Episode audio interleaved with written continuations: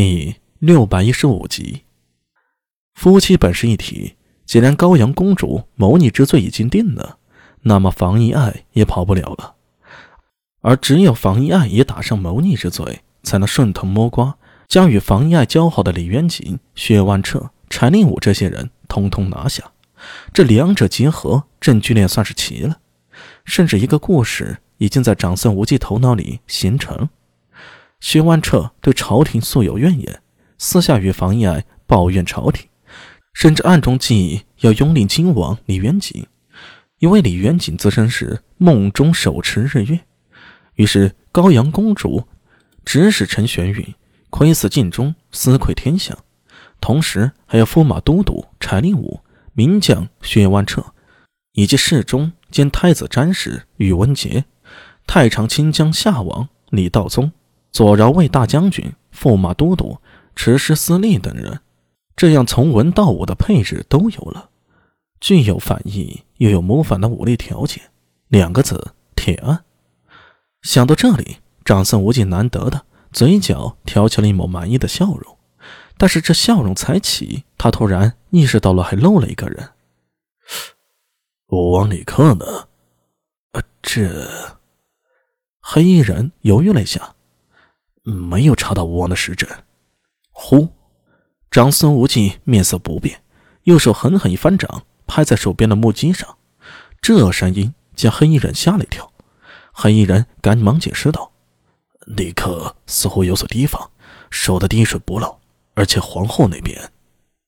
哦，皇后。”长孙无忌目光闪烁了一下，挥手道：“此事我知道了。”你先下去吧，待我面见陛下再做计较。是。黑衣人想要起身，才晃了一下肩头，突然想起了一件事儿，忙说道：“呃，主上，还有一件事儿。何事？长安狱失火了。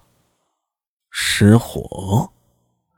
长孙无忌愣了一下，随即反应过来：“走了谁？”先前行迹可疑的一个不良人，叫苏大伟，还有长玉的楼头。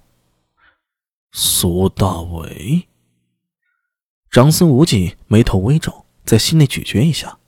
就夜已经深了，水雾飘渺，把昆明池笼罩其中。此时湖水突然翻腾起来，波涛汹涌，一个巨大的黑影缓缓浮出水面，喷出了一股水柱。瞬间化作雾气，那水雾更浓了。雾气飘渺，向四周扩散。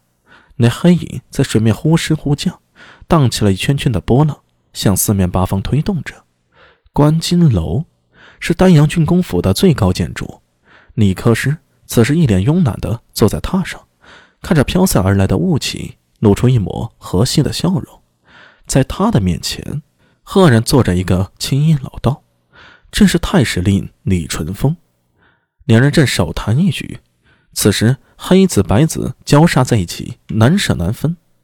哎，下了这么久了，也没分出胜负，不下了。李克师摆了摆手，说道：“哎呀，老了，熬不得夜了。”哈哈哈哈哈！丹阳郡公，你可是怕输了？李淳风。摸着胡须，呵呵笑道：“对，输又如何？赢又如何？赢了你那么多次，让你一局又如何？”李克师白眉一挑，一脸嫌弃：“丹阳郡公，你好像说反了。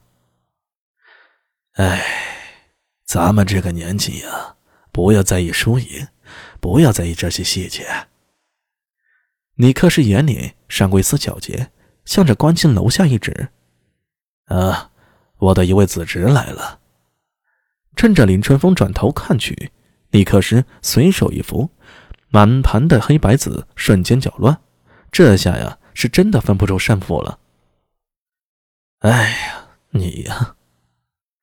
李春风摇了摇头：“算了，这一次一别，也不知道什么时候再见。”老道也准备要走了，哎，别呀，留下来一起喝一杯再走。李克生拉着他的衣袖，脸上露出几分老顽童似的无奈。进宫。苏大伟在下人的引路下走上了观景台。哈！阿弥呀，你来了呀，正好，我给你介绍一位长辈。这话音才落，他抽了抽鼻子，脸上闪过一丝异样。不对，你身上怎么有 烟火气？苏大伟就笑了起来。这时，李克士才看清楚，苏大伟的形象十分狼狈，一身烟熏火燎的样子，脸都被熏得变了色儿。一笑，露出一口白牙，在夜里十分的醒目。哎，阿米呀，你这是去火场救火去了吗？李克斯瞪直了眼睛。啊，呃，是啊，进宫说中了，就是救火。苏大为笑道，向李克石点了点头，又向李春风抱拳行礼。啊，这位道长好像上次见过，还不知道如何称呼啊？李春风手抚长须。眼睛落在苏大伟的身上，眉头微微一皱，旋又放了下来，若有所思。